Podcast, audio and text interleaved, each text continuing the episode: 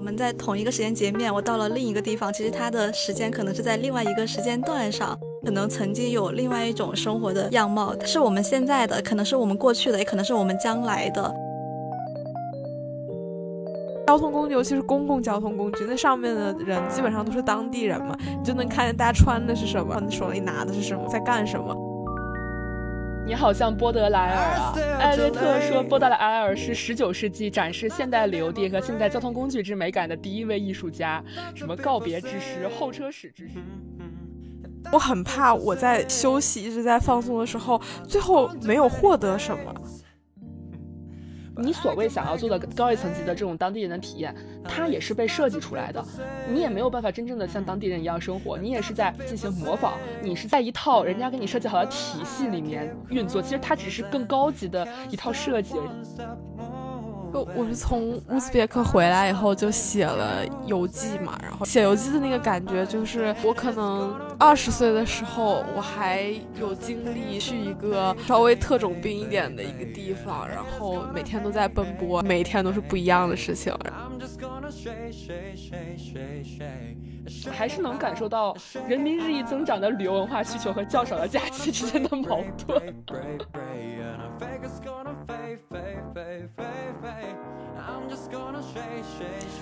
Hello，大家好，欢迎来到这一次的不方时间，我是主播小李，我是小陈，我是屈女士。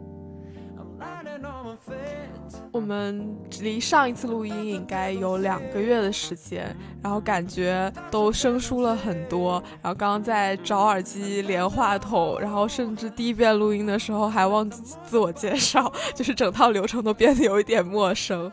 然后我们这段时间一直没有更新，也算是给自己放了一个假，呃。但可能只是播课这方面放假，但是其实，在现实生活当中，我们也是马不停蹄的经历了毕业季，然后就到了特别激动人心的毕业旅行的这个环节。然后屈女士她去了新疆和印度尼西亚，然后小陈的话。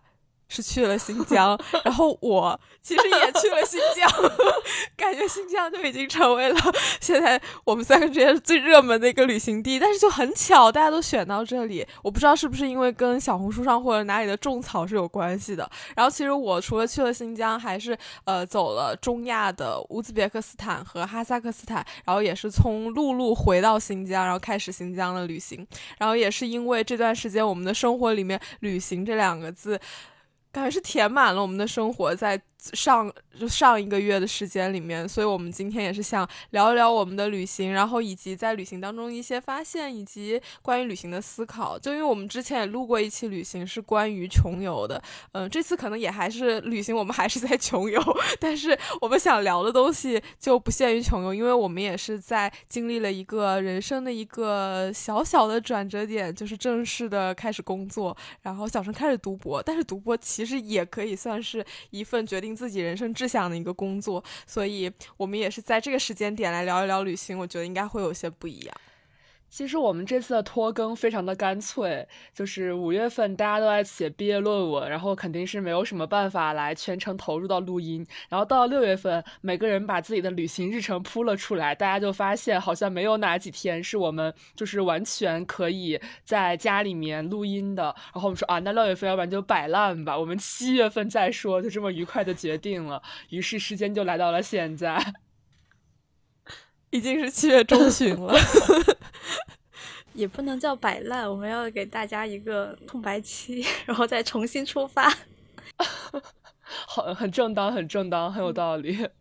哎，为什么大家会选不约而同的选中了新疆呢？我感觉我考虑了一个非常现实的因素，因为新疆玩起来就是需要很久，需要就是至少哪怕你只去北疆。呃，或者只去南疆，我觉得你最起码都要空出大概十天左右，就是从你飞过去到飞回来，这往返都算上，以及你在中间流转的时间。然后我当时在挑选旅行目的地的时候，我在思考，我未来还有多少机会有十天的假期？我觉得可能性是比较少的，就是以后的假期可能最长最长就是。国庆加中秋八天顶了天了，所以我就觉得，嗯，我的应该就是把一个我觉得很值得去，但是它又耗费很长时间的一趟旅行安排到现在，就非常的理性的想法。我去这儿就是很简单，因为我们的首要目的是自驾。然后自驾可以选择就是西北大环线，然后还有就是新疆还是西藏，但是西藏又高反嘛。然后在西北和呃新疆这选了新疆，这离谱事件就来了，就是这是今天给大家分享的第一个乐子。我去新疆之前也去了一趟新疆，就是可能我去了新疆回来在。北京待了三天，然后又去了新疆，然后正好我前一批去新疆有一个同学给我打电话说有一个会要开一下，然后问我能不能参加，我说不能，我出去毕业旅行了。然后他说你在哪？我说我在乌鲁木齐。他说你在哪？因为我们刚刚从乌鲁木齐离开，就很就很奇怪，我又就三天时间我又回到了那个地方，嗯，但就是。呃，新疆它真的是有很多那个不同的景色，我感觉我去了两遍，然后我马上要去第三遍了。其实我还是充满了期待。那小李呢？小李为什么会选新疆？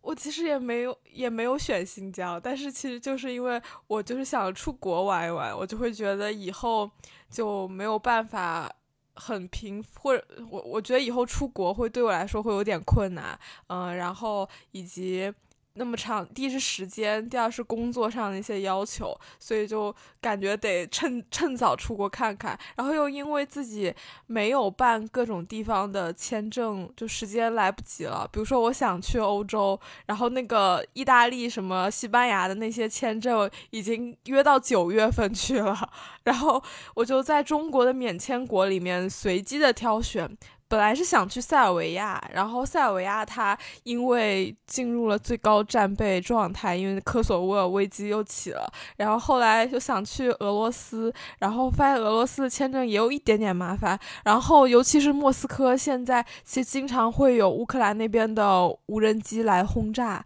所以就觉得也不是很安全，毕竟你只是去旅游，不是要把自己交代在什么地方，然后我就想，就还有什么地方是对中国签证比较友好的，然后就看到。到了乌兹别克斯坦，然后它是飞进飞出的话有十天的免签，然后它的邻国哈萨克斯坦也是有十四天的免签，然后同时还比较经济的是，你可以从哈萨克斯坦陆路回国，这样子的话就决定了就可以到回来之后直接到新疆伊宁，然后就正巧伊犁现在是最好的季节，就想着。不看白不看，就是本来都来了，对，来都来了。本来没有说对新疆有很高的预期，但是就是去了以后发现，我觉得这是我觉得可以推荐很多朋友加入此生必去的一个地方，就是因为那里的风景就是太净化心灵，然后感觉整个人生都得到了升华的那种感觉。刚刚小李说新疆是此生必去清单。我感觉我去的时候，一路上就有一个啪啪打脸的过程，因为我是在六月中下旬去的，那个时候新疆已经非常非常火了，非常非常多人，无论是机场还是各种地方都是满员，然后就是去晚了，很多东西都订不上，然后也在疯狂涨价，机票也很贵，然后旅旅宿什么的都非常非常的贵，而且我感觉新疆的景色其实会跟。天气关系非常密切，就今天如果是个晴天和今天是个阴天，你感受到的那个状况，那可能是完全不一样。不仅仅是你看到的景色不一样，你感受到的温度也不一样，可能就是一个像夏天，一个像冬天。我觉得它的温差也非常大。然后我们在去的时候，其实有好几个地方都是一开始去非常非常阴。就是让人觉得很失望，尤其是当你舟车劳顿开了一天的车，在车上坐的人都要死掉了，然后，然后终于来到这个景区，你发现，哎呀，原来就这。有什么景区是你觉得原来就这的？就是就是赛湖，其实我刚去的时候它就有点阴，然后我看到的也就赛里木湖，我看到的也不是那个最广阔的那一片，因为它不是一整个湖嘛，它环湖有各个角度。我当时去。刚看刚看，我觉得好像也没有大家说的那么夸张。但是后来呢，它就下雨了，很冷。然后到了雨又雨过又天晴了，那个时候就非常非常好看，你就觉得自己啊啪啪打脸。还有就是巴音布鲁克，我当时在群里面还给还跟他还跟他俩讲，就是说啊这个感觉好好秃啊，然后坐车坐了这么长时间，就是为了看一下这么秃的一个草原，尤其是早上。就是前一天是去了那拉提，它跟那拉提的那个草的风貌程度就有非常大的差异，就觉得其实挺失望的。但是，一到开始日落，然后你走到高处的时候，你就感觉啊，名不虚传，我收回对这个地方的不尊重。就是它的气候和它的那个呃气象万千对景色影响，我觉得非常的显著。然后就是有个非常大的这个心情的这个起伏在这里。新疆很多的草原，就是不不见得你要去每一个，而是说如果你选择了其中一个，然后你在里面住一下或者多待一会儿，然后甚至可以露营的话，这样会对它的体验感会更增加。然后我觉得我运气还不错，就是我去三个草原，就我去了恰西，然后去了库尔德宁，然后去了那拉提，我觉得我去的这刚好都赶上了特别好的时候，就是晴朗，然后就那种。绿就是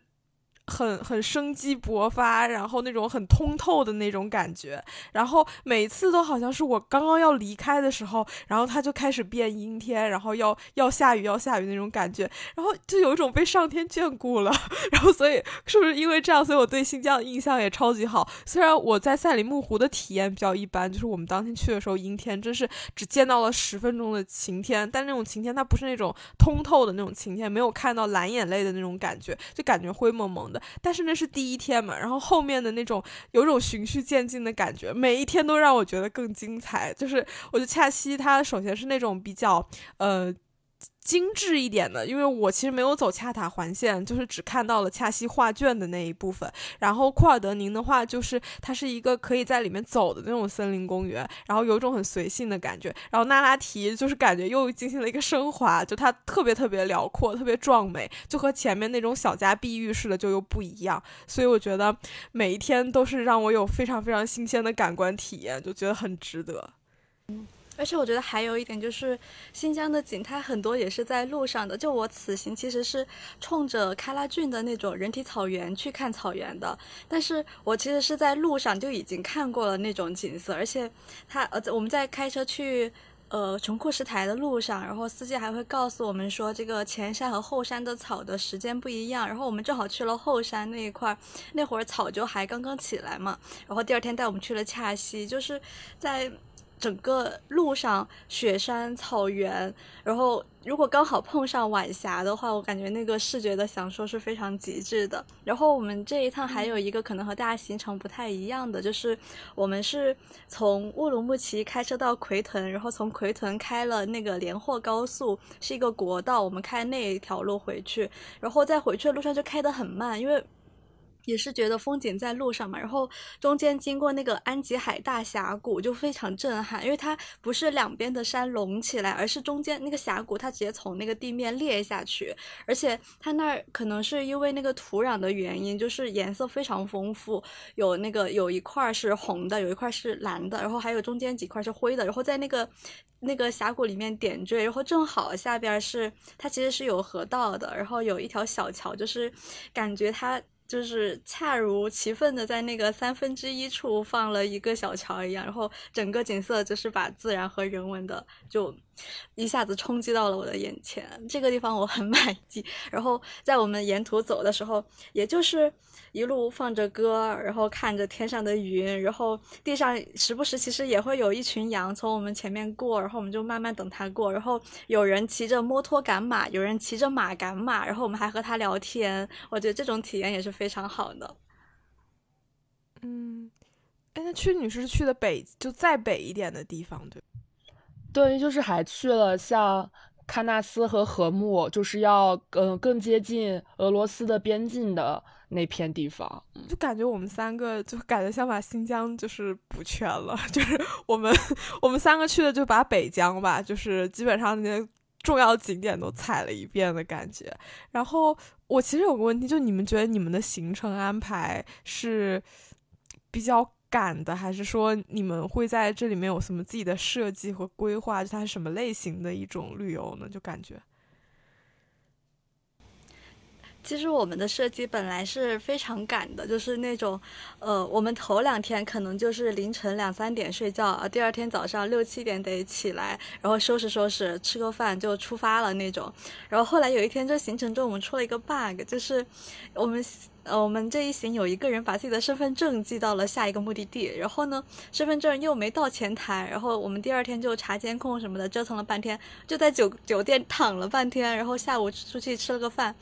舒服极了，就还好有那个 bug 让我们休息了一下，然后调整我们这个整个旅行的节奏。就前两天我们本来非常兴奋，每天都挑图，然后发照片，后来就是躺会儿吧，躺会儿，明天再说。就是整整整个人回到酒店之后没有任何的精力了，但是有了中间的那场休息之后，我们就是要重新找回活力，再回到状态。确实不能安排太赶了，而且尤其是新疆的时间，它又比内地要。晚两个小时嘛，所以我们晚上到了两三点的时候还特别兴奋，但早上早上又不能起得很早，我们的行程安排又很紧，这样就嗯，整个人的状态就是用新疆的当地时间来睡觉，获得了多两个小时，但精力也被消耗的完全就不够用。我感觉其实，在新疆旅行，除非你的呃时间这个周期计划哈，可能在这个二十天一个月这种水平了哈，其他的呃的这。这种呃十天左右的旅行，我觉得很难不累，因为就是无论你怎么安排，你一天他好歹得去一个景点吧。但是你一天只就是哪怕你只去一个景点，你大概可能也需要至少我觉得三四个小时往返加累累计的一个车程。就是你你很难就是玩的非常非常的悠闲和闲适，就是我觉得是有难度的吧。一天去一个景点，我觉得都都其实挺累的，就是这么。而且而且像呃新疆的很多景区，就比如说像禾木，或者是呃喀纳斯，或者是赛湖，或者是巴音布鲁克，呃他们或者那拉提，从进景区大门到真正的景点，光坐那个。摆渡车其实都要坐一两个小时才能进到里面去，所以我觉得它那个时间耗费是非常之大的。就除非你真的是可以玩完这个之后，我在这边歇两天，我再去玩下一个，或者我在路途上慢慢的玩，不然的话，我觉得整个玩下来人就是非常非常的疲惫。嗯，对，但其实也会有，就我们刚刚不是说这个地方本来就已经要花比较长的时间去了，如果在这个过程中要歇一两天，其实又蛮可惜的，觉得过来一趟也。那你们觉得在新疆这种玩法算是现在就是比较流行的什么特种兵旅行吗？嗯。我我觉得其实还不算太特种兵，就是因为我觉得这是一种比较正常的玩法，就是你但凡来新疆都是这样玩的。但是我在网上看见的那种特种兵，就比如说长沙的一个大学生，然后他下午下课以后坐当晚的夜车去广州，然后在广州从第二天清晨五点开始，然后疯玩到晚上十点多，然后再坐车然后回长沙，然后这样子的话，就是一天可能会去很多很多个景点，然后。就这种感觉，就是一，比如说你去广州，可能至少也会安排个两三天的时间，然后慢慢转一下，然后比较悠闲的吃个早茶，然后去看一下之类的。但是像这种玩法，就有一种你是为了要去美，就是为了。要脱离自己现有的生活环境，然后抓紧一切的时间向外去探索一下，然后才形成的这样一种方式。然后也不是大家特别常规的这种玩法，然后的确是那种呃普通人的精力所不能达到的。就起码我在新疆，我一天还是睡七八个小时，就是我我觉得是一种比较正常的一个节奏。其实虽然也有点点辛苦。对，所以我看很多就是评论嘛，包括人民日报，大家都有不停的在聊特种兵这件事情，可能有几个非常核心的点，一个是叫做呃。连夜交通，坐火车不坐酒不住酒店。第二个叫做密集逛景点，就是一天可能要打卡十几个这样的景点的这样一个水平。第三个就是呃可能会把几天的行程压缩到可能一到两天就结束。所以我刚刚感觉就是呃有一种特种兵叫做这个行程可以不这么玩，而我们刚刚讲述的那种辛苦其实叫做这种行程它只能这么玩，你没有办法，你没有其他的选择。嗯。但但是我最开始看到这种特种兵旅行的时候，我觉得我还蛮。就是有种震撼，但是又同时很羡慕的那种感觉。就是我觉得这是一种很很鲜活的一个状态，就是一个大学生，然后他对外界充满了探索的欲望，然后同时也是因为大学生这个群体，所以精力充沛，然后时间自由，然后其实是蛮让人羡慕的。就是感，但是感觉后面慢慢的就是，好像大家评评论这个特种兵的。一种风向就有一点点变了，就开始有一些不同的意见，就可能觉得说，呃，是因为没有时间，所以被迫需要在短时间内去。打卡这么这么多的地方，然后有一种你在很疲惫的时候，你需要给自己找一个出口的这种感觉。它同时也就是让我们看到了很多人的一种生活状态，就是对，然后以至于对旅游，然后它的方式产生一些影响。就是我有在小红书上看见这样的声音。其实我理解的特种兵也是，就是因为没有时间，所以我才要特种兵出行嘛，不然我就。规划长一点，在地方更多的去体验这个地方的特色，那不是更好？但我自己其实又是一个蛮特种兵的人。我现在一想，就是，呃，前几段旅行我都说不上是旅行，其实我是带着目的去的。可能，比如说，就是今年寒假的时候，我去广州，因为当时我主要目的是在广州去呃图书馆和档案馆，但是我又特别想去那个海边，就是在深圳那边有一个呃。有一个古城叫大鹏古城，它在清代，呃，它是明代的一个卫所的所城，然后在清代被延续下来嘛，所以它整个那个城的，就以前可能是将军士兵他们的那个住所，现在去看也能很明显的看到它那个古城的。绝大多数建筑都是什么什么将军地，就为了去那样一个地方。然后同时他那边有海，我小时候在那儿生活，我就是为了去那儿纪念一下子。然后，呃，可能最开始是云了一天，我说我要去深圳这儿。然后后来我发现，哎，深圳去了那个大鹏古城之后，大鹏古城在那个岛的呃最。东边，然后我发现还有另一个地方可以去，就是以前的那个新安县，那个在岛的最西边。然后呢，还想去北边，就是有三个点。然后 我就安排了两天，第一天先高铁到了那个虎门，然后从虎门哐到了深那个大鹏，然后那路上是高铁转大巴，然后大在那儿睡了一晚上。第二天早上可能看了一个小时的海，然后就去古城。去了古城之后又一个长途大巴，然后长途大巴因为他那没有高铁，转到了新安。然后在新安那儿，呃，待了一晚上，待了一晚上。第二天，然后我本来是去赶那个博物馆，其实没赶上。然后，然后第第三天又坐船，其实我们是一大早坐船从海上到广州。然后就是这样一个回环的路线，其实体验感还蛮强的。就是反正想打卡的点都打卡到了，但是其中过程中就不乏遗憾。比如说那个博物馆，我要是再待半天，我肯定就进去看了。然后就是海边待了一小时，去吧也去了，没去去，但是又没有很很完整的体验那个在海边那个慢生活的那种感觉。所以，呃，这是一个例子。然后我脑中其实就还有好多 例子，可能还可以简短的再说一个，就比如。说，呃。我在回到成都的时候，我当时特别想去看古建。其实我去成都找一个朋友，那个朋友是典型的反特种兵，他就是一个节能主义者，就是，呃，能简单的事情就简单。但是呢，我们两个旅行风格就特别不一样。他每次听说是要和我一起旅行，他就是 拒绝的状态。然后我，所以就是我在成都待了两天。第一天我和他一起，呃，漫游程度，我，就是在那儿逛逛公园呀，吃吃饭呀，喝喝酒。然后第二天早上，就我那天晚上回去已经可能。凌晨了，然后我当天晚上十二点开始做攻略，做到两三点。第二天早上六点钟我就起来了，然后我就打车去另一个市，然后在那个市我就走了六个景点，就而且它都在村子里。我要去看古建，就是有三个国宝和一个神宝，然后还途经了一个法藏寺。我想啊，都来了，那就进去看一下。然后途经了那个法藏寺，但是我还和他约了晚上的一个演出是七点多，所以我就要六点钟再回到成都市。我去的是另一个市，那个是。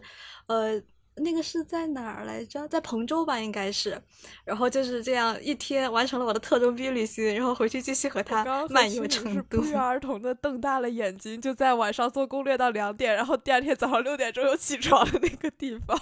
就是。我本来想说，我也是特种兵，但是我听完你的经历，我就不好意思说自己是特种兵了。就是我特种兵的点，可能就是在我特别喜欢换乘很多交通工具，然后呃，可能每一次就是我这次连续两次旅行都是，第一次是去三峡嘛，然后我都是坐的那种当地的交通船，然后那个交通船你就因为每天只有一班，你可能就得赶那个时间，然后可能就在县城里面待一天，然后坐一个。交通船，然后再待两天，然后再坐一个交通船，就是有一点点赶，就是你不会在一个地方待非常多的时间，你有有一种在赶路的那种感觉。虽然你在沿途赶路的时候，你是在看风景的。但是其实实身体上你在不断的移动，还是有一点疲惫。然后再我发现，在乌兹别克斯坦还是这种玩法，就是因为我们在乌兹别克斯坦其实是从六月十呃六月十一号，然后一直到六月十六号，相当于就是。呃，六天的时间，但六天的时间我们去了三个地方，所以坐了大巴，然后坐了高铁，然后坐了火车卧铺，然后卧铺那天就是一个晚上是在火车上睡的嘛，然后第二天早上五点钟就到了塔什干，然后。晚当天晚上，呃，晚上十点多，然后要去坐飞机，然后飞到阿拉木图，就是从乌兹别克斯坦离开去哈萨克斯坦，所以基本上在一个地方停留的时间也就是个一两天的时间。然后我觉得这两趟行程给我的感觉都是一直在赶路，但是我后来就会发现，其实我是喜欢坐就是各种各样的交通工具的。就是能看到，那因为交通工具，尤其是公共交通工具，那上面的人基本上都是当地人嘛，你就能看见大家穿的是什么，然后你手里拿的是什么，然后在在干什么，就我觉得还挺有意思的，就是也从这种赶路的行程中找到了一些乐趣所在。你好像波德莱尔啊。就是在那个旅行的艺术里面，艾略特说，波德莱尔是十九世纪展示现代旅游地和现代交通工具之美感的第一位艺术家。什么告别之诗、候车室之诗，甚至还有 maybe 还有什么加油站之诗、机场之诗，就是非常喜欢这个交通在路上的这种感觉。就就的感觉还是不太一样，我觉得他是属于那种，就是在一个地方待着就是不行，就是会烦躁，然后就是想离开，就是你他不管在哪，然后他都要去找一个不同的目的地，然后就我觉得是说说一种对于他现在生活非常不满，所以要离开的这种状态。但我觉得我好像就也是喜欢在路上，但是可能是喜欢看。不同的人怎么样生活？但其实我也很好奇，就是为什么会喜欢看，就是别人的生活是什么样子的呢？就是这个东西跟我有什么关系？其实我也没有太想明白这个问题。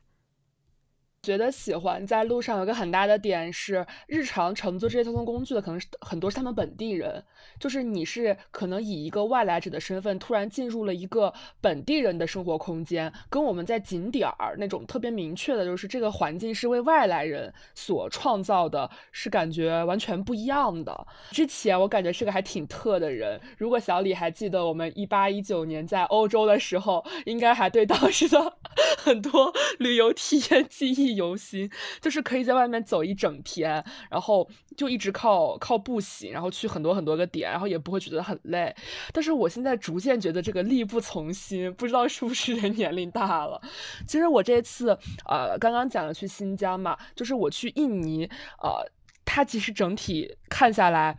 也挺特的，但这个特不是也不是我刻意去特，而是说呃如果你要走这个趟旅行，就是呃。你就不得不有这样一个非常逆人逆天的一个作息，所以在我们的安排里面，就在印尼把它做了这个。休休闲跟呃卷和和特的这个结合，我们的安排就是呃先去了一个有文化积淀的城市玩了一两天，然后呢开始走一个火山瀑布之旅，这个大概是三天两晚，呃就是每天都要两点多起床，因为你要去爬火山，要去看日出，然后每天的睡眠时间肯定是不够的，然后白天还要坐很久很久的车，而且你在火山上还要进行大量的体力运动，因为你可能要有很多的爬升。或者怎么样的，然后这个结束之后，我们就选择了去巴厘岛躺了几天，就进行了一个呃，就是复合型的一个旅游的结合，不然觉得实在是太辛苦了。所以我感觉从我们刚刚表达，呃，还是能感受到人民日益增长的旅游文化需求和较少的假期之间的矛盾。这是现在当代年轻人的核心矛盾吗？就是有一种，我这次出去就有一种。过了今天没明天的那种感觉，就是我这次不出去玩，我就不知道我下一次是什么时候出去玩的这种感觉。因为工作第一年我们是没有年假的，然后是一年以后有五天的年假，所以但五天就是够干啥的呢？就可能拼一个两个周末可以达到九天，但是九天其实你要去新疆，我觉得也是一个刚刚好吧，就是也是和现在去玩。一样的，你也没有时间说你在那边待个半个月，然后好好体验一下，就是不存在的。所以我感觉特种兵是不是中国人的一种宿命，就是和调休一样，就是都是一些旅游文化，中国特有的旅游文化。我觉得这轮特种兵跟就是疫情解封也有很大的关系，大家有一种报复性旅游的心态，就是在过去你位移的这个变换非常的难，然后你去哪里都要扫码，你都要做核酸，你都要进行自己的这个调整。但是你看，大家现在一天去十几个点，然后在城市之间穿梭，就是这种位移已经完全打破了呃过去我们各种政策对人的这个流动的限制，就特别特别的具有报复性。而且我觉得，但凡特种兵都要打卡，就是他去的一定是当地最著名的那些景点，就尤其是在各种攻略上，然后反复提及的那些地方。但就就就感觉其实有一种为了玩而玩的感觉。我我有我就是看多了以后会有一点这样的感觉呢。还有就是特种兵旅行一般都发生在呃城市，而且是景点大多也集中在城市，而且交通系统比较发达的这些地方。而且我看大家特种兵旅行的那个日程里面，有一半儿我觉得都跟吃有关系。嗯，就是早上起来先去哪里吃个什么什么什么，先尝个这，然后吃个那，喝个这，就是吃其实是他们旅游中很长的一环。因为你但凡如果要去博物馆或者要去一些呃相对耗时很长的时间，你一天打卡十几个点，这种难度其实就已经很大了。也挺有意思的。我之前去新疆和就是在喀纳斯那边那个景区里面的老板，餐厅老板说他们就是今年也就是刚来，他每年只开半年业，就聊了两句，他就说他能明确的感觉到今年来的游客比以前多了，但是质量没以前好了，就是就是就是大家的。人多，但是消费却少了，也跟那个文化和旅游部的数据是相关的。就是端午的出行，我们的出行人数是呃同比恢复到了一九年的百分之一百一十三，但是我们的就是旅游收入只恢复到了一九年同期的百分之九十五，就意味着玩的人更多了，但是花的钱更少了。这就是一种在，所以特种兵旅行就很很像一种在消费降级的这个趋势下，但大家又有非常强的出去玩的欲望，所以大家就开始压缩自己的游玩的这个开销的一种选择。嗯，其实还挺唏嘘的。就之前不是去淄博，很多人去淄博吃烧烤，然后也是当时五一、端午就是还蛮火的一个项目嘛。但是现在就这几天在看新闻的时候，又看见那边很多人开店，然后扩张，然后又没有游客来，然后又进入了新一轮的赔本。然后就在疫情之后，本来就接受了重创，然后在这种大家一蜂拥而至以后，然后人突然的散去，然后又接受了一次这种重创，就是我觉得挺唏嘘的。然后我觉得也是这个时代在旅游这方面，就是画下了一个小小的注脚。就一个方面是大家有一种旺盛的向外的这样一颗一一颗探索的心，但是另一方面又其实没有。特别多的选择，然后也是我们很媒体化的一些引导，就是会去寻求一种热点，然后攻略打卡，就是它整个都是通过媒介，然后反过来去影响了你的旅游，而不是说每个人会想着我旅游完了以后，我要去写一点什么与别人不一样的东西，或者我要去传递一些与别人不一样的东西，而是在一种更为方便快捷的情况下。去完成自己的这个旅行，它甚至就很像是一个有种麦当劳式的旅行的感觉，流水线式的旅行。对，是的。我其实蛮好奇，大家就一般去一个旅行地会怎么来挑选自己要玩的地方？就是呃，我感觉像刚刚那样子的情况，其实大家呃，像淄博烧烤，或者是去某个地方打卡，就是它。可能就是通过新媒体上啊，这个地方大家的浏览量很多，或者在网络上很火，然后就我也想去那儿看看，打个卡这样的方式。然后，嗯，我自己的话，可能我我学学历史或者想看历史，其实我每次到一个地方去，我都是先看这个地方的，呃。那个国家级的文物保护单位有哪些？然后我特别喜欢看那个博雅网，因为它那个地方就会，呃，汇集各个省、各个市、各个县的，就是甚至到县一级的一些文化景点，就是历史遗迹这样子的地方。但我觉得这个，呃，找的方式其实对很多人来说就是比较难获得的。大家其实很少通过找文保单位 这样的方式来确定自己的旅行地点。哦，就现在大家去找我去哪玩，其实也是蛮有挑战性的，可能。对，或者说我们怎么去做攻略？我觉得现在做攻略的重心已经从前几年的类似于像马蜂窝、穷游网这样的长篇游记，逐渐变成了小红书，就是或者抖音，就是它快速的给你讲，呃，就是哪些地方可以玩，然后快速的给你罗列出你的必打卡的清单，以及哪些点位是你一定要去的，就会很冲很强的给你一种这些地方如果我没去，这地方我就白来了。的印象，然后你脑海中就会有有天然形成的这样一套模板，你就会不自觉的去依附它，你就会觉得，哎，那我都来了，小红书上说这里这个都这个店是最好吃的，一定要去吃，那我已经来了，我是不是要去吃一下？我不吃是不是大家会觉得我来了就是很亏？就是我就觉得你这种事情这种观念始终始终在影响到你，然后，但我但我这次就是要说的是，呃，我我就发现小红书很多信息虚假性真的很高。就是 UGC 平台的宿命，就是它的真假是无法把握的。而且，如果你按照它的那个纯它的攻略或者它的介绍去进行这个游玩的话，你真的就是跟他跟他的旅游的这个打卡的拍照和所有的都一模一样，就是没有任何自己的特点，会其实会让人感觉挺没意思。那你看看小红书就行了，你还去啥呢？大家如果都。Totally 一样的话，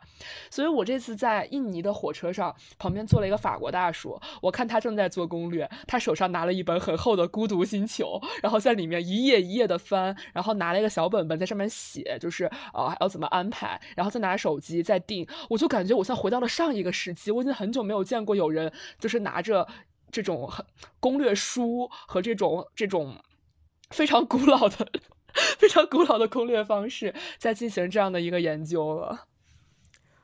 我觉得我决定要去哪里，就是有时候我我不会因为哪个地方风很大，然后我就会去哪里，而是取决于我这段时间在看什么东西，在想什么，看什么可能就只是看什么书或者看什么电影。就是之前我。就很想去塞尔维亚，其实是因为我们那一次聊简·莫里斯的欧洲五十年的时候，就是有种草到这种小国，然后尤其是又去了解了一些南斯拉夫的历史以后，就觉得这个地方是一个很厚重的地方，同时它现在的这些。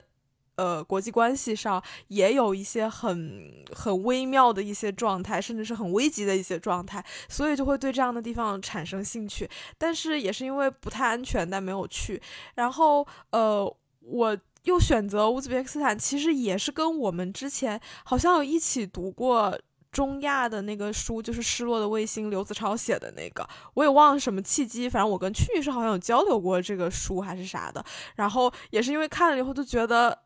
他描绘的这东西，我觉得只是他，就是因为是他描绘的，我也不是真的说完全相信他描绘的，就很想去看一看他到底是不是真的。就是永远是有一个东西，它会激起你的好奇心，然后往往是因为一些地缘政治或者是一些呃近代史上它发生的一些呃问题，以及这些问题持续影响到了今天这个国家的存在，以及它跟我们的关系。然后经常能在新闻或者哪里看到他，然后我就会很想去看一看他到底是什么样子的。就是这是一种种草的方式，可能。对我，我跟大家又是不一样的这个思维路径。我在挑旅行地的时候，我要考虑我是跟谁去，就是我在考虑我我跟这些人去哪个地方会更适合我们。就比如说像去印尼，我们是毕业旅行嘛，我就会觉得啊，那。就是毕业旅行，大家一起去看一看火山，看一看这种瀑布，这种我们生活中很难看到的东西，是个非常非常容易留下很很深刻的印象的事情，非常好的一段回忆。然后我觉得啊，大家毕业旅行可以一起，就是在巴厘岛租一个大 house，然后然后住在里面，然后也很方便大家沟通交流，就觉得这个地方很适合呃毕业旅行去。我会有这样一个概念，但可能我会觉得有一些地方就适合以不同的目的去，就比如说。我一直觉得，如果我要去日本，我就想找。懂日语的朋友，就稍微懂一点点的，大家一起去，或者是对历史文化就是非常感兴趣的朋友一起去。这样的话，我觉得大家就可有很多可以一起沟通、一起聊的事情。然后，比如说像刚刚小李讲的，他有这样一个溯源的心态去塞尔维亚，那我就觉得，呃，如果我也想去塞尔维亚，我就希望可能会跟小李这样一起去，因为他的这个旅行的主线，他是他是有自己的主题的，他不是随机拼凑的。所以我感觉，我想去什么地方，跟我和谁去这件事情非常非常的重要。我觉得就是换一个人，换一个旅行地，他的体验是完全不一样的。就是我觉得我刚刚跟小陈讲的都是比较偏人文方向的，然后曲女士讲的它是一个你的一种客观条件的一种东西。然后其实我觉得除了这个，还有就是一些自然风光，我我觉得现在来说会是我很倾向去的一个地方。就是呃，因为我觉得它特别有一种。独一性、罕见性，就是有的东西就只有那个地方有，那种大自然它好像就赋予了这个地方一种别样的一种生态的这种环境，就是尤其是呃这次去了新疆以后，就这种感觉会更更强烈。就是我原来不喜欢自驾，就是我觉得。每天自己就是开车有什么好玩？就是很累啊，就是没有什么让我觉得很心动的地方。但这回去了新疆，我就理解为什么这么多人去玩川藏线，然后这么多人去走新疆，比如说像什么独库公路之类的。而且也有个很重要的原因，就是你这个景区，你再怎么给他做攻略，再怎么打卡，就你打卡的那些地方，其实还是相比一些呃人造的景点来说会更纯粹一点，就是它是。大自然本来的那个样子，你再给怎么改造，你也就是不会说有多夸张。但是很多现在的呃一些人人文的一些景点，就是 蛮离谱的吧？就是可能去过，比如说在新疆，我们那个司机有带我们去伊宁的一个将军府，然后呃就是林则徐。原来在的那个地方，但是那个地方现在就变成了一个修了一个古城，但是那些东西其实根本不是它原来就有的，然后看起来就很假，然后旁边都是卖冰棍的，卖什么西瓜的，然后其实就像是一个普通的一个县城一样，但是它中间又耸立着一座那种呃很新的古典的这种建筑。你就会觉得还不如去看一些自然的风光，就是会觉得自然的流水线性是比较弱的。对，但是我其实我觉得也必须要承认，就比如说像恰西画卷，因为恰西这个公园是非常非常大的一个公园，但是我们我所看到的地方就只是一个，其实是一种也是被。相框给框出来的，就是网上的图，其实跟你看到的 是差不多的，就是你拍的照片，其实也跟别人拍的是差不多的，但是就无法冲淡我对这个地方的一种热情，因为它实在是太美了，就是“美”这个词就已经说腻了的那种感觉。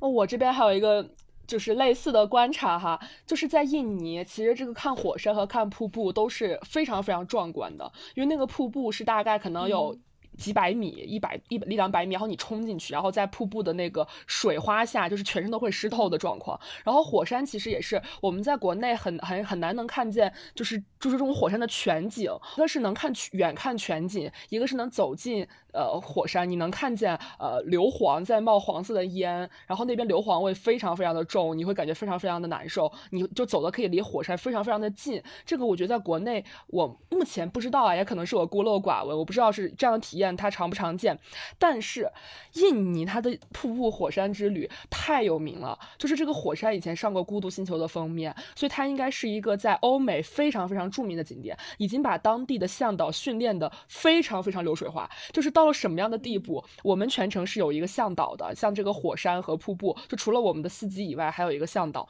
这个向导给你提供的可以堪称为保姆级的服务，他会他知道哪些点位是要拍照的，他就会不停的到一个。点位就会催你去拍照，然后会让我们团队是四个人嘛，会先让你一个一个去，然后再让你们四个一起去，还让你不停的摆动作，他会跟你说，哎呀，你要这样子，两个手张开，然后你要一个手张开，然后你要背过去，你要正过来，然后还会，他甚至还会用手机给你拍延时摄影。拍慢动作的视频，就是拍出那种像在拍大片一样的感觉。然后我后来看那些照片，尬得我脚趾都在抠地。就是他太熟认这一套了，而且可能在国外，就是 ins 上发这种呃慢动作视频呀，这种广角视频可能非常的常见。他甚至用了我朋友的手机，我朋友手机是个旧的 iPhone，就是他没有办法开。开大广角，他把手机还给了他，说要用我的，因为我的可以拍慢动作和大广角。就他他我们这他他不怎么会讲英语，我们真的沟通非常的稀少。但是他就是流水线到，就是他能给你指导到非常的具体。然后每个人都拍了巨多一样的照片，就是一个点位，然后一样的动作的照片，火山加瀑布。然后后来你去小红书上刷一刷，发现所有的人都在这些点位拍照。然后，甚至有的小红书上还有人说，就是你要问你的向导，你要去这个地方拍照，你把照片给他看了，他带你去这个地方。因为可能有的向导并不够负责任，他不会带你去所有的点。但有的时候，我我其实到了后来，我们就是有一点点被安排的感觉，就是已经麻了，就不想再拍了，拍那么多。我的手机，你知道多了几千张照片，那是什么样的感觉吗？就是你就你就感觉你在被迫营业，大家笑的都已经脸上都有点僵了，因为就是。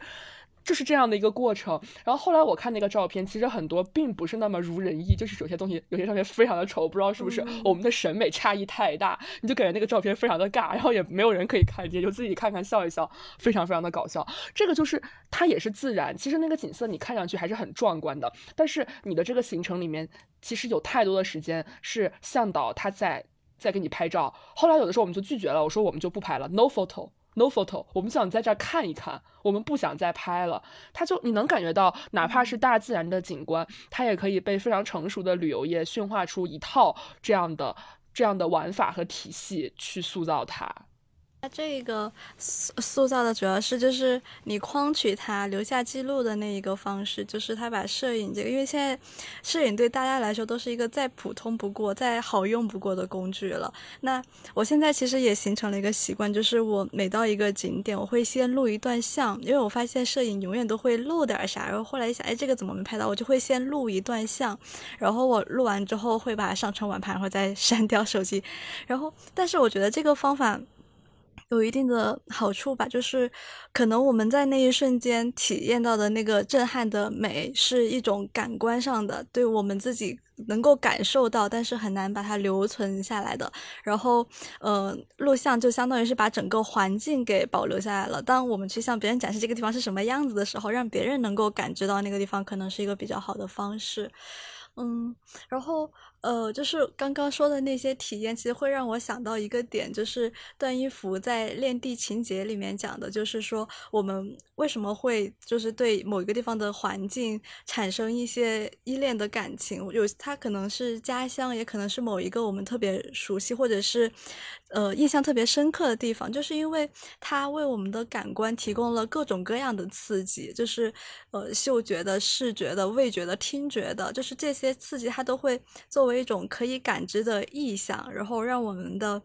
呃，各种各样的情绪和我们当时的那个脑海中的想法，其实是有所寄托的。在那个环境里面，我那那一那一瞬间的各种各样的感受被有了一个寄托。我其实。呃，我特别喜欢去看海，凡是有海的地方，我就想去。其实也是因为我小时候在海边住着，它给我留下了非常好的体验。然后那个时候的海浪的声音和那个海的味道，我现在每次一走进海边，我就会唤起非常熟悉的那种童年的记忆，就它会让我对这样一个地方有特别的感情。然后我们其实去旅行也是这样，就是我们在自己熟悉的那个环境里面产生的那种感觉，有时候其实也想再去体验别的环境里面，它通过那些刺激带给我们的完全不一样的体验。就是刚刚提到的恋地情节，因为我之前有读过这个，然后它里面那个地，它其实是地方，就地方它和空间不一样的地方就在于，嗯，地方它是一个时，其实有时间的概念，它讲的是你贮藏在里面的记忆。就是其实记忆这个东西，它又是一个很多维的东西，是你在就像小陈刚刚说，你在那个地方，呃的一些感官，然后它是一种流动的，它是一个动态的一个东西。所以我觉得，呃，比如说当时在新疆的时候，嗯，我小陈有提到，呃。只要在草原上，虽然每个地方的草原都有一些相似，就是那种高山草甸嘛，它是一种特别整体性的一种风景。但是只要能在上面发发呆，然后走一走、跑一跑，然后就会觉得那个感觉特别好。就我我当时还没有很理解小陈说的什么意思，但是我去的时候我就明白是什么意思了。然后就是我们就当时就坐在草原上的那个石，我我跟我的那个团友就坐在草草原上那个石头上面。因为我们俩其实不熟，就是因为也是陌生人拼成的一个团，但是在那个时候就好像我们两个人也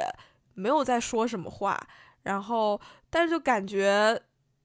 好像变得更亲近了一点，因为我们好像都是那种很喜欢，就是比如说坐在那里就是发发呆、啥也不干的那种人，就是你好像确认了你们俩是同一个类型，然后可能在新疆的这段。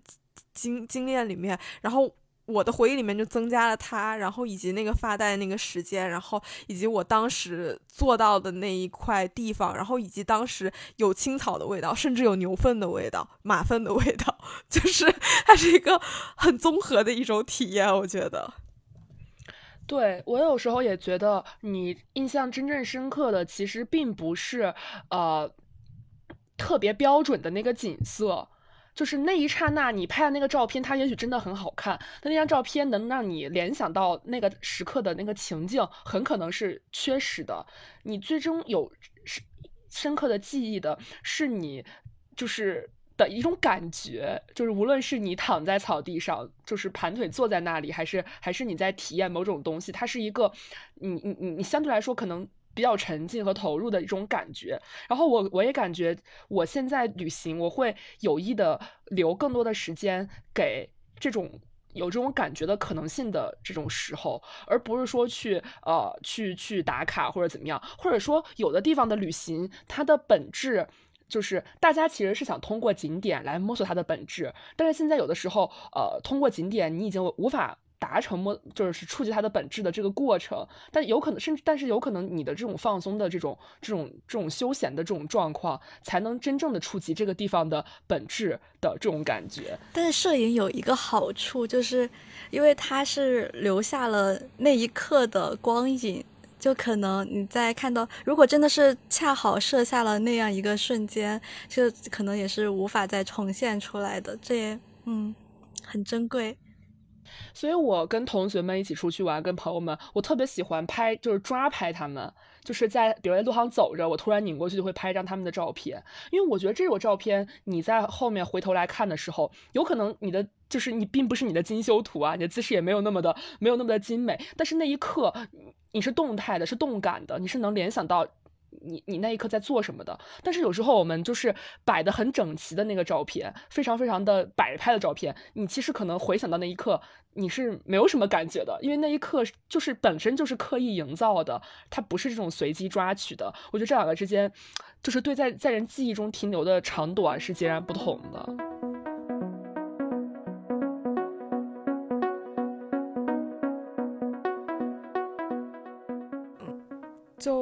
其实这次去乌兹别克斯坦有一个很特别的体验，就其实它是挺难受的，就是因为它确实在物质条件上是稍微艰苦了一点点。然后尤其是因为我们碰上了第一天发现那个地方住的地方没有热水，然后第二天又因为刮风下雨，然后停电了，然后第三天直接没有水了，就是停水了，然后第四天去的那个地方。空调 坏了，就是不知道为什么一就是一整趟行程都是有一点在受找罪受的那种感觉，就是不理解，就是比如说身边很多人会不理解你为什么要去这个地方，然后跟我一起去的那个朋友，她的男朋友就是比较喜欢那种呃度假游的那种人，就是他喜欢找一个呃很舒服的酒店，然后在里面呃可以去里面的游泳池，然后去海边，然后去玩一些里面的那种各种项目啊什么的，然后就会发现，嗯，就是感觉差异还蛮大的，就是我就会觉得那样的旅游好像有一点点无聊，就是因为我现在哪怕想起来我在那个呃。民宿里面就是中暑，然后发晕，然后甚至在火车上，然后那个凉风吹进来，有一种解脱的那种感觉，就是他那个记忆是特别特别鲜活的。但是我其实不知道，就是你去一个酒店住了很多很多天，然后每天都在吃自助，然后玩一些东西以后，给给大家留下的印象会是什么样子？会得到放松还是怎么样？就是我没有类似的这种体验，就不知道你们是。怎么看这种旅行？然后甚至你们会不会有一些这种体验可以分享一下？我记得很久之前我跟小李讨论过这个话题，当时我说我也是非常排斥度假游的，就是我感觉这种呃飞到一个地方，然后就是住酒店，然后就是玩酒店，然后躺着，然后每天都非常的闲适，然后玩个几天再回来，也没有什么文化纵深，然后也没有什么特别。稀奇的，呃，或者是特别融入当地的体验，因为你住在酒店嘛，那已经是一个给你修好的，就是度假区域了，对吧？但是我现在变了，就是 我现在觉得度假游有可能是一种治愈，就是我对它不排斥了，因为我觉得旅行它本身并不是放松，就因为旅行像刚刚我们讲的特种兵啊，或者是无论就是你你不想特，但是你不得不就是。行程也非常的复杂，它本身一定不是一种放松，所以你其实需要很多的精力去支撑你的旅行。但如果你的日常就是已经精力就是已经耗费殆尽，你你其实必须要通过一个阶段的先休息、先恢复，你才可能去支撑你这样一个密度很高的旅行。但我觉得现在的生活可能就是不允许，就是就是你的日常可能就是精力耗费的非常的透，然后你现在要去旅行，我觉得你很难选择再选择一个高耗费体力的。这种旅途，这就是可能度假游会带来的这种，大家为什么会青睐它，以及就是度假游，我觉得很重要的一点是，所有人都很放松，这个氛围会感染你，就所有人都处在一个十分十分松弛的状态，你就会不自主的松弛下来。这种松弛，它可能是你去其他的类型的旅行，它没有办法给你，但却是你现在非常非常需要的。之前我最喜欢的旅行就是特别硬核的，有徒步的这种，然后要去一定，而且一定要去高海拔地区，要去这种比较偏的，然后就是天天搞得要死不活的。嗯，就是这样的旅行，在我的记忆里面总是非常的深刻，然后让我觉得非常的向往啊，总想再去体验，哪怕就是高反很严重呀，或者是吐了呀，或者是就是有这样非常负面的身体反应，但是我仍然会想要去尝试。那在这个之外呢，我就会觉得，我现在我就会觉得度假游它是另外一种我我我我很愿意去尝试的旅行，就是在两极之间跳脱吧。而且我感觉就是度假游其实是会。更在意旅伴的，因为你自己去玩，其实你的、你的、你的动线已经十分之丰富了。其实你是一个人，你有没有旅伴，我觉得重要性没有那么、那么差异没有那么大。但是度假，你其实有很大量时间是放松的，是休闲的。那这个时候，你跟谁一起去就非常重要了。这个人，如果你俩聊不到一起，那我觉得你的度假游其实你也没有办法完全的放松下来。就是这个人其实会非常非常的影响你的旅游体验。就我觉得我是一个没有什么松弛感的人，就是，呃，在很多时候，不管是在平时生活里面，其实会挺容易焦虑。然后呢，就是旅行的时候，我其实，就是我，我其实是很害怕自己陷入一个无所事事的状态，所以可能是我一直就没有去选择度假游的一个很重要的原因，就是因为我很怕我在。一直在休息，一直在放松的时候，最后没有获得什么，就是，就可能如果你去看了很多地方，然后你去体验了很多事情，然后去不同的地点，然后这样的就会有一种，呃，我好像在做了一些什么的这种感觉。但是我在度假的时候，我就怕我自己会最后会觉得，哎呀，只是躺了一下，好像也没有获得什么，就是，就可能我还没有领悟到，就是屈女士所说的那种你在。休闲的时候，在获得的那种松弛的感觉，就是可能也是一种很舒服的状态。我和小李有点像，就是我哎，其实就是人也在变嘛，有旅行的观念也会变。可能到了工作之后，就反而觉得就是大家会把旅行当做功利的工作的一个对立面，就是我要从工作中脱离出来，那么可能更容易去接受一个相对放松的这样一个环境。然后我之前就是完全就是。不羡慕，不羡慕那些就是有着充足的时间和非常舒适的那个呃旅行安排的这样安的人。就是我觉得我自己也是一个可能陷入在了这样一个呃路径之中，就是保持持之以恒的努力，就像上了发条一样。那有一两天它空出来的时候，其实心里面是会紧张的，然后。我现在有点折中的，就是说我可以接受我去一个地方躺着玩，但是我希望那个地方是比较有特殊的风景的，比如说我在洱海边躺着玩，就是我一推开窗就是海面，就是海鸥的那种感觉，或者是我在某个山里面有非常原始的那种呃高高的那种沙漠呀，然后有非常宁静的环境，就是呃在这样子环境里面，我会感觉我是在这个地方。嗯，去体验另一个维度，而不是我在 酒店里面，然后走在街上。那我换一个地方，换一个城市，酒店里面走在街上，其实有什么意义？我会这样问自己。就是还有个很重要的一个原因，就是住酒店这件事情对我来说是一个很纯粹的消费行为，就是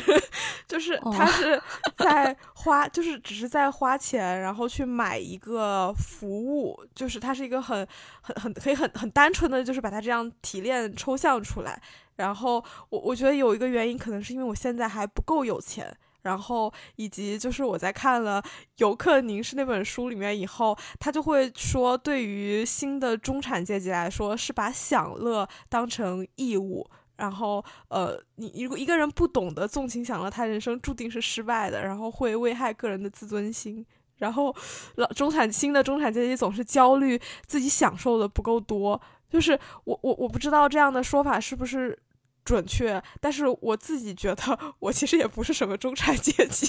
所以就是我对这种享乐，就是我我我就是不会有这样的想法，就是说会把享乐当成义务，就是会反而觉得好像呃人是应该更节制的，就是如果你在一个地方总是在放纵自己，然后它其实满足的是你自己的一些冲动，但你好像嗯没有真正获得一些。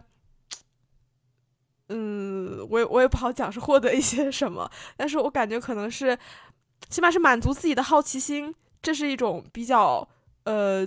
特别显而易见的东西，但是如果你要说一些什么，呃，生命的升华、人生的进化，就是 这种东西又很虚，但是好像自己潜意识里面好像有一点点期盼，就是从旅行里面获得这些东西。我刚刚又在思考，就是度假游它到底有着什么样的魅力？因为其实，在欧美国家，就是度假游是一种非常常见的旅行方式。他们会去，呃，像欧洲啊，可能会去希腊、南法，就是就是这些海边，意大利，然后就是地中海沿岸，可能待个两三周这样的。然后像巴厘岛，它其实也有大量的大洋洲的和欧洲的游客，然后大家过去都是待很长很长时间，然后住一个那种小的 villa，然后。就是在那儿会住大概二三十天，然后我们当时去跟就是打经常打车跟司机说啊，我们只在这儿待两三天，他们都非常的惊讶，因为这里没有人是这样子玩的，就没有人是在这边待个两三天就走了的，大家都是在这儿住很长的时间，甚至会租一辆摩托，然后就是以一种旅居的方式进行体验。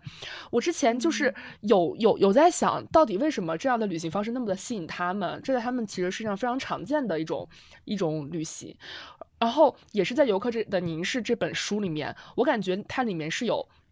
呃，几组对照关系的。就比如说游客和旅游旅行地。这两个关，它这两个概念里面，其实就有种权力关系，就是你的你的这个旅行地里面，其实是很多地方是在迎合呃游客，然后是在服务游客，尤其是当呃我们把发达国家和非发达国家这种就是对立起来的话，大家有时候去旅行，你是能明显的感觉到，尤其在东南亚呀这些地方，你看到很多的白人面孔，呃。其实是有很明显的这种消费和被消费的这种对立在里面的。然后第二组关系可能是真和假，就是游客知道这个地方是假的，但是我就是知道这个景观是你为我设计的，但是我还是要去接受它，就是我还是觉得它很好，就是要去要去。我知道是假的，但是我仍然觉得它是这个东西的有有有着这个文化的核心，有一组真和假的这种对照关系。还有对照关系可能就是大众和小众，就是呃，大家有时候会会会愿意更愿意去小众的，不依赖于导游，然后不依赖于这种成熟的旅行景点，想去一些更小众的地方。所以其实，在之前在我的概念里面，我一直觉得就是旅行呢，就是要去呃小众的，要去呃要呃就是像 local 一样的生活。要尽可能的去做 local 体验，像 local 一样生活，而不是说，呃，就是被那种攻略骗了去一些什么必打卡的点，就这些在我看来以前是低一层级的，然后一定要在 local 一样生活，这样是高一层级的，就是做当地人的体验，在我的概念里面是是高一层级的。但是后来你就发现，你所谓想要做的高一层级的这种当地人的体验，它也是被设计出来的。你也没有办法真正的像当地人一样生活，你也是在就是在进行模仿，你是在去在一套人家给你设计好的体系里面运作。其实它只是更高级的一套设计，而且，它并没有脱离它的本质。我就是觉得度假游它就是完全扯掉了这层遮羞布，就是去度假游的地方，其实很多时候 local 的属性是很弱的，没有人会说我想像巴厘岛人一样生活，因为就是他们就是没有什么生活，他们现在他们的生活并不让人向往。就是没有，就是，然后大家也知道，我在这个地方就是消费的，我在地方就是享受的。这个地方的大多数其他的本地人其实都是为我提供服务的。然后我在这个地方，就是我我我我不用去假装我要像本地人一样生活。我感觉他是有给我一种扯掉了那层遮羞布，我可以名正言顺的享乐。的这样的感觉，在巴厘岛特别特别的明显。然后我我作为一个中国人，在巴厘岛有也还有一种另外的体体会，就是我真的觉得很放松。很大的原因是因为身边的人都很放松，身边的外国人都太放松了。然后你也穿衣自由，你完全不用担心我今天穿的什么会被别人看见，会被指指点点。然后你也不用担心啊。就是你的脑海里面很很难会出现跟卷相关的字眼，因为在那里就是大家都都是一副很懒洋洋的样子，你就会迅速被这个懒洋的氛围包裹起来，然后或者是你在学习，你在学习他们变得懒洋洋。这个感觉，我觉得哪怕你在国内的话，像也有一些海岛、海岛式的旅游，我觉得感觉都是不一样的。国内就是还会给你一种，你在那个酒店住，大家还会拍很多酒店的那种精修图嘛，在无边泳池啊，就是就是你的这个，你就虽然在度假，但是你的旅行日程上一点也不放松呢。你的早餐要怎么拍？要不直接说三亚好了。你的日程仍然很紧张，但是你在那边你就感觉大家是真的就是。想躺在那里懒洋洋的那种状态，我觉得这个可能也是因为，呃，这是国内外的一个差异，以及在巴厘岛本身，他中国人非常非常少，他去的中国人不多，所以他他他。你也不会被身边的人榨汁，就这样一种环境，我觉得是就是有独特的体验的。我也感觉他们那个是其实是有一个很漫长的前期的一个积累的过程的，因为就是像是欧洲的旅行，他们可能其实是有这样一个分段，可能在十八世纪以前，就是所谓的旅行，就是那些旅行家、探险家他们去做一些壮游这样子类型的，但是到呃十八纪。世纪以后，就是旅一些旅游设施开始新建，然后旅游业兴起了。尤其是工业革命之后，大家就是从环境，就它经历了很严重的环境污染，同时又可能有一些城市病这样子，大家就更愿意去回到回归自然，然后去寻找那种。呃，原生的那种浪漫，在这样子的一种趋势之下，其实它就经过了十八、十九，一直到现在这么漫长的几百年的这样一个传统。就是这本书里面，他也写了，就是在二十世纪初的时候，就已经有一半的英国人每年至少出去度假一次。然后在一九六二年的时候，英国就已经有三千一百万的人去海边玩，就是像是已经是他们当时全国人口的百分之六十。就是在这样一个大规模的人出去玩。的情况，他们其实有一个很悠久的这个传统。其实旅行已经成为了他们生活中，就是旅行、工作、呃，生活，就或者是学习，就是他们生活的一部分。但是对于大多数的可能像我们这中国的一些家庭来说，旅行它可能可能慢慢的变成了一年一次，或者是有些比较频繁的几个月一次，但它其实还是没有很。很长的那种传统，而且它作为一种度假的方式，去成为一个家庭，呃，他们互相的呃享受这样一个共同的放松的瞬间呃时时段这样子的一个氛围感。嗯，哎，有一种有一种就是什么全家一起去某个呃山庄，就是民宿或者是甚至是农家乐，我感觉有这样子一种游玩方式，可能是在在进程中吧。听徐女士好像说到，你即使你想去体验一些很 local 的东西，但是其实就是他们 也是给你安排好的。就是比如说你要去体验很在地的一些活动，呃，比如说做一个什么手工或者啥的，但是其实那些人他们平时也不做手工，他们只是为了让你。来这做手工，所以他教你做手工，这是他的工作一部分。然后我我就觉得可能，呃，这就是一些旅游城市的一些，呃。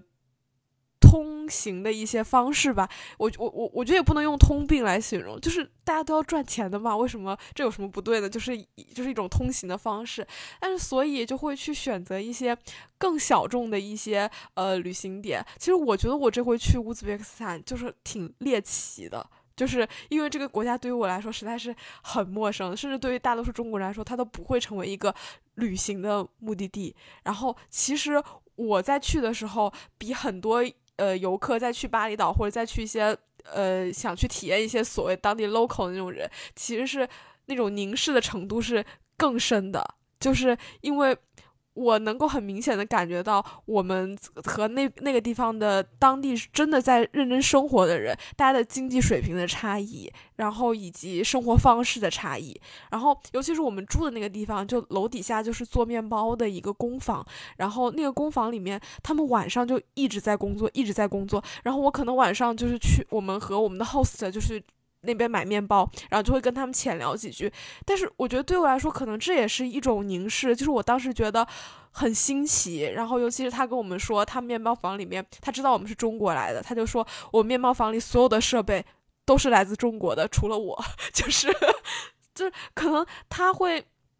我当时的那种感觉就是一种凝视，虽然我没有说企图从他身上获得到什么，但是我一定是站在一个所谓的更发达的一个地方再去看待一个，呃，比我们来说欠发达一些的地方。我觉得某种程度上，你可以再去换位思考，就假设在刚改开放的时候，呃，一个外国人来到中国，他他他是什么样的感觉？可能就是何伟写《江城》的时候，他。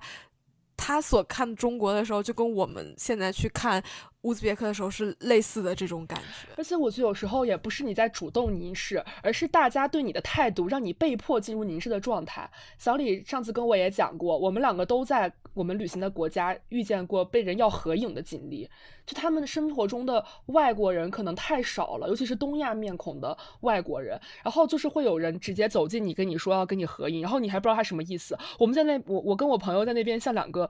旅游，就是像一个打卡地一样，跟路边的四五个人轮流合影，拍了很久。就他们会把你，他们首先。把你进行了一个客体化，然后你不得不将自己再进一步客体化。尤其是啊，在印尼还有一件很有趣的事情，就是我们在那边其实遇上了当地的穆斯林的古尔达节，就是本地人很多人会去度假，然后商店会不开门，他们会放一个很长的假期，所以其实这也间接导致我们在印尼玩就是大堵车，而且景点人非常非常多，因为就有点像他们那边的五一一样，他们的本地人出来玩的人也很多，有可能有三四成，所以就。整个就是这个这个假期，在这个国家的这个兴盛程度是完全超出我们的预期的。在中间呢，我们还在在在日惹住的一天晚上。这个这个这个这个假期，它有一个叫做类似于像社戏一样的东西，就是整个路就封掉了，然后中间有那个车在游行，他们在有那个花车，然后很多当地的学校的学生，还有各种组织人在表演节目，把那个路堵得死死的。然后我们的出租车开到我们酒店旁边就走就就开不动了，再让我们走就走过去，结果我们就走进了这个类似于他们当地这个社戏的人群当中，然后就走散了。呃不哦不是，然后走到走进他们人群当中，然后你就能发现很多人都在看你，因为只有你们是外国人，剩下人都是本地人。然后我站在那边，有一个人跟我说话，让我蹲下，说我挡住了他拍他孙女，他孙女正在表演。然后我们两个就我们几个就蹲在了路边，然后也走不动。后来再走起来的时候，我们就走散了，我们就打电话问你们在哪儿。然后我一开始说话，我身边所有人都开始看我。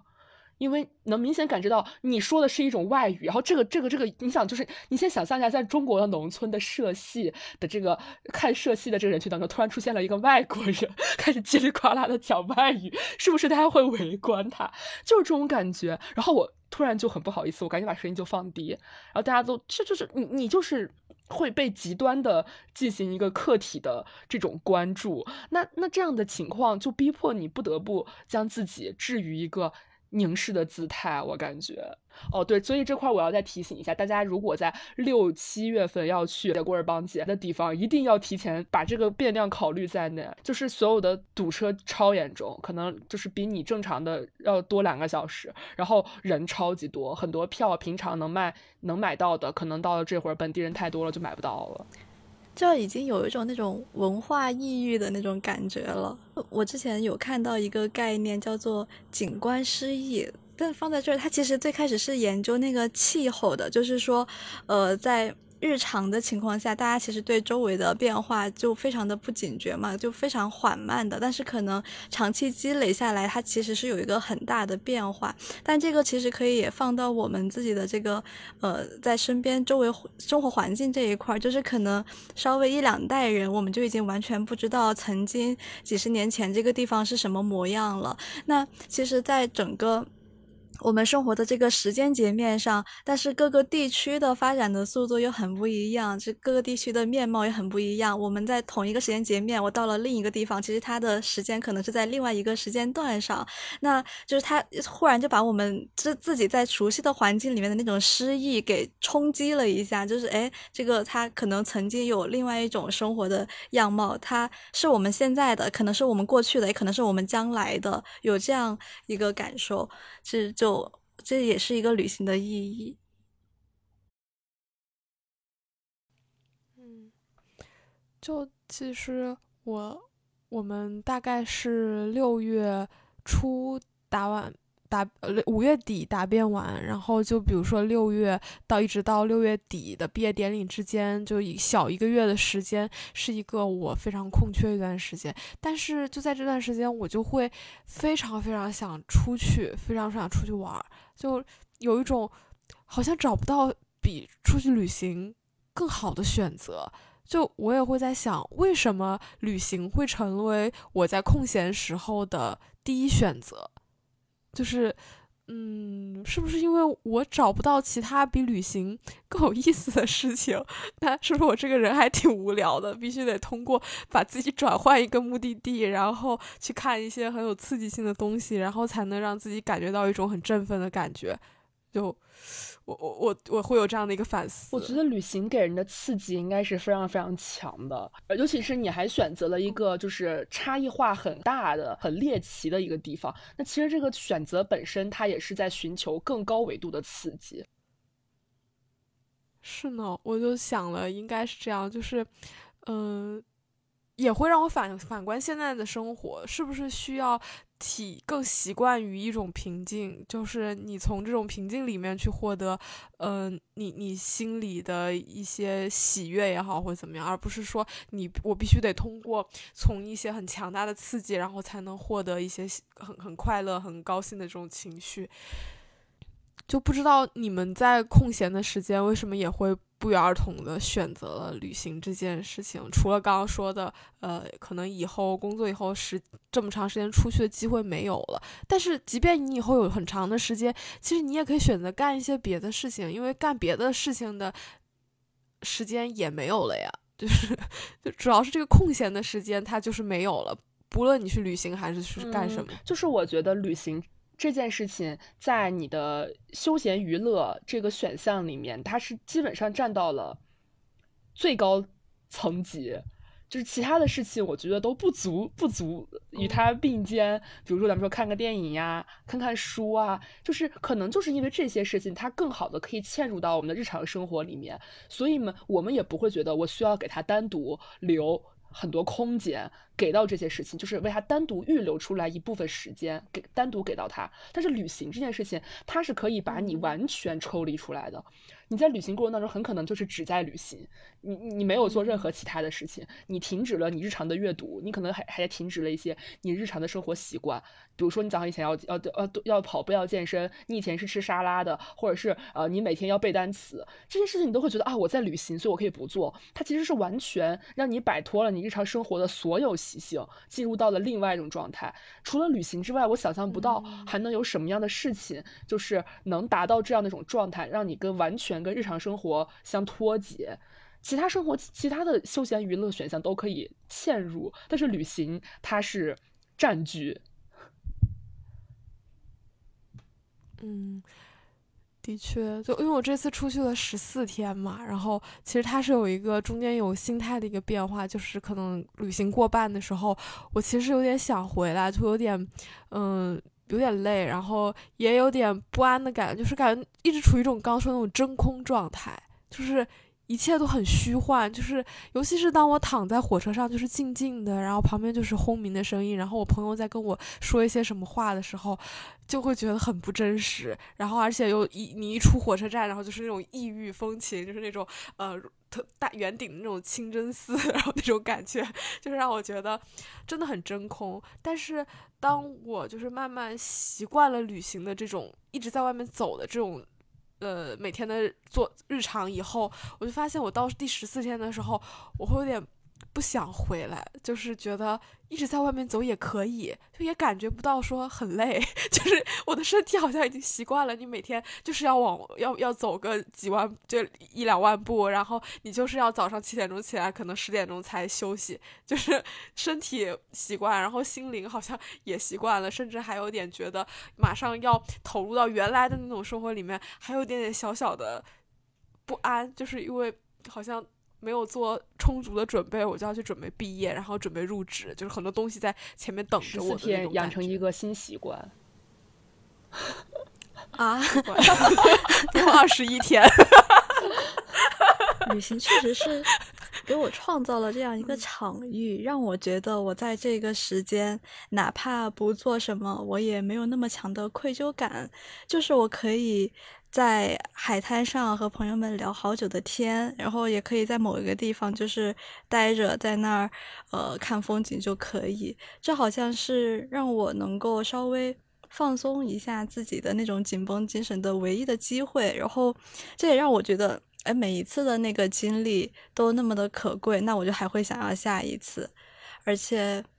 毕业旅行嘛，就是这是我们这个阶段的结束，可能就就是这么短暂的十几天、半个月的时间，我可以什么都不管不顾。然后同时，大家在这个阶段都有时间，以后真的还蛮难凑的。我觉得这个时候能够把这我们想去的这几个人都凑到同一个时间去旅行，嗯。也会担心说，如果是一直都在一种生活节奏里面，会不会变得很麻木，就是机器人一样的状态。我今天就又重新在看，就是伊犁的一些视频，然后也是呃也看别的 UP 主发发的一些关于伊犁的视频，然后里面就有弹幕就说，嗯，再等等，再过一段时间，我把研考上了，我就会有一个假期，然后再等等什么什么时候我就会有一个假期，就是我感觉这是不是，就是大家总是在等待一个真空期，然后当你这个真空期度完。度过了以后，可能带着很多回忆，带着很多愉快的情绪，然后同时又带着一点点的怅然若失，就是你不知道下一个真空期是什么时候。就像是，呃，我们现在 可能就是之前不是有说中中国人很喜欢更适合中国宝宝的 gap year，其实是 gap day，但是 可能我们就在在等一个这样的 gap week，就是。我觉得可能是一个现在和我们类似的生活节奏的人的马要要每天要上班的人，要天天要学习的人的一个共同的一种期待和共同的一个生活的一个切面吧。我觉得就是你能感觉到，我觉得这个也不知道是不是中国人的特性，就是我们的节奏的这个引力实在是太大了，所以大家为了这个摆脱呃。正轨的节奏，我觉得愿意付出很多很多代价。就之前我在小红书上看，还有一种新的方式，他们说，呃，周末干嘛要去景区挤？他们就是说我订一个全季酒店，我去住上两三天，就是订酒店，然后就住在酒店里面，然后就是看自己喜欢的电影或者综艺，然后就点外卖，点好吃的，可能就在你的城市或者隔壁城市就很近。但是你，那你为什么要这样子选择这样的生活？为什么你的假期就是你？你觉得这样过一个周末对我来说非常的重要？我觉得也是在脱离你的正轨，就是你会觉得我来到了这样一个环境，我就不需要。按照我的平常的生活的节奏去进行我每天的这个安排和规划，我就可以想干嘛就干嘛。在哪怕是在这个酒店的房间，可能它也就只有三四十平，它也并不够广阔，它也并不够就是呃让你浮想联翩，也并不够有那种自然的冲击给到你。但很可能就是会让你有一种我可以想干嘛就干嘛的这样的时间和空间，这样的一个时空。我觉得有时候我们脱离日常生活去旅行，就是在寻找。一个类似的时空，然后当它的成本极高的时候，可能你就会降降低你的选择的这个，你就会降维，然后低成本可能选择类似于酒店酒店度假两日游，然后他很多人就会觉得这样其实对他们来讲就是一个日常生活里面很好的一个放松。我们的人物理上不脱离现有的环境，我们是没有办法获得真正的放松的。有可能吧，就是。你希望你我我觉得看个人能力，就是反正我是需要切换的那个更更彻底一点的。但是如果你说以中国庄子这些思思想来说，你可以坐忘，就是你可以静待一个 坐忘的时刻，修炼自己，但是可能是在睡梦中吧，坐忘。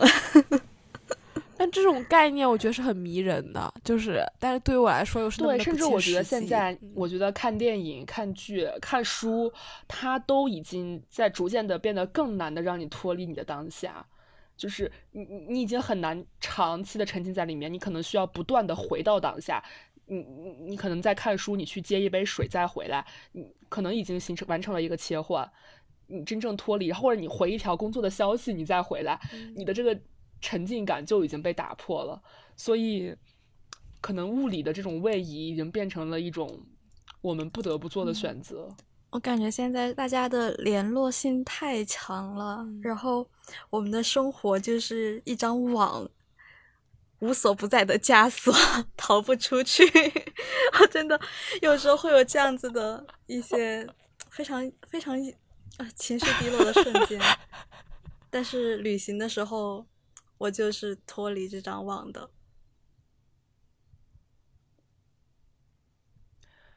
对，这个可能也是我觉得在呃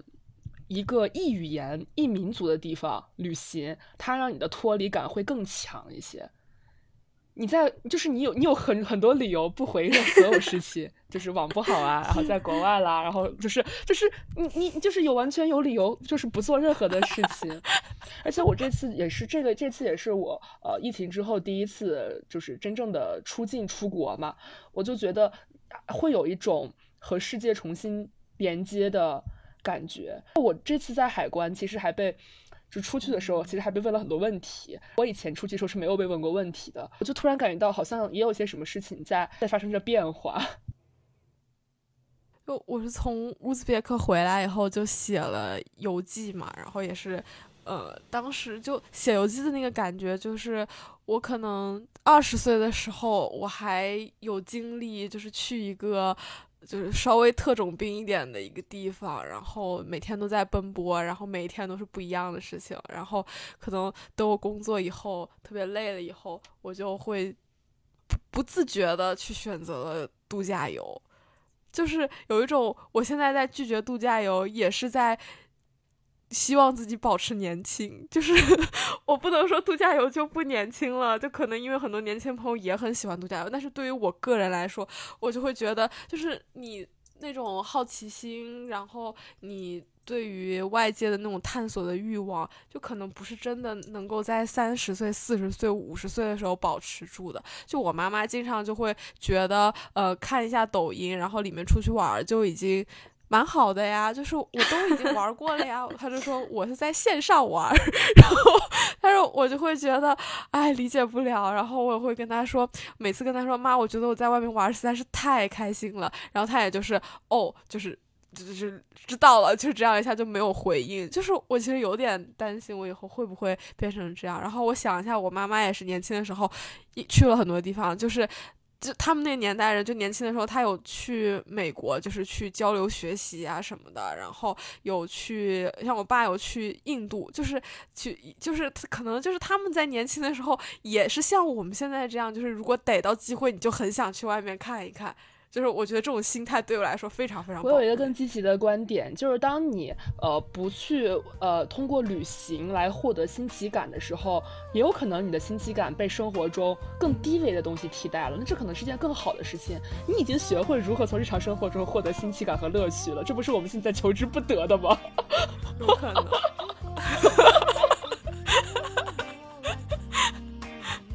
也有道理。那这期就聊到这里啦，祝大家在这个暑假玩的也开心。反正我们三个人啊，小陈应该可能还有暑假，我跟小李以后是没有暑假了。我们的最后一个夏天，最后一个暑假已经过去了。然后也希望之后可以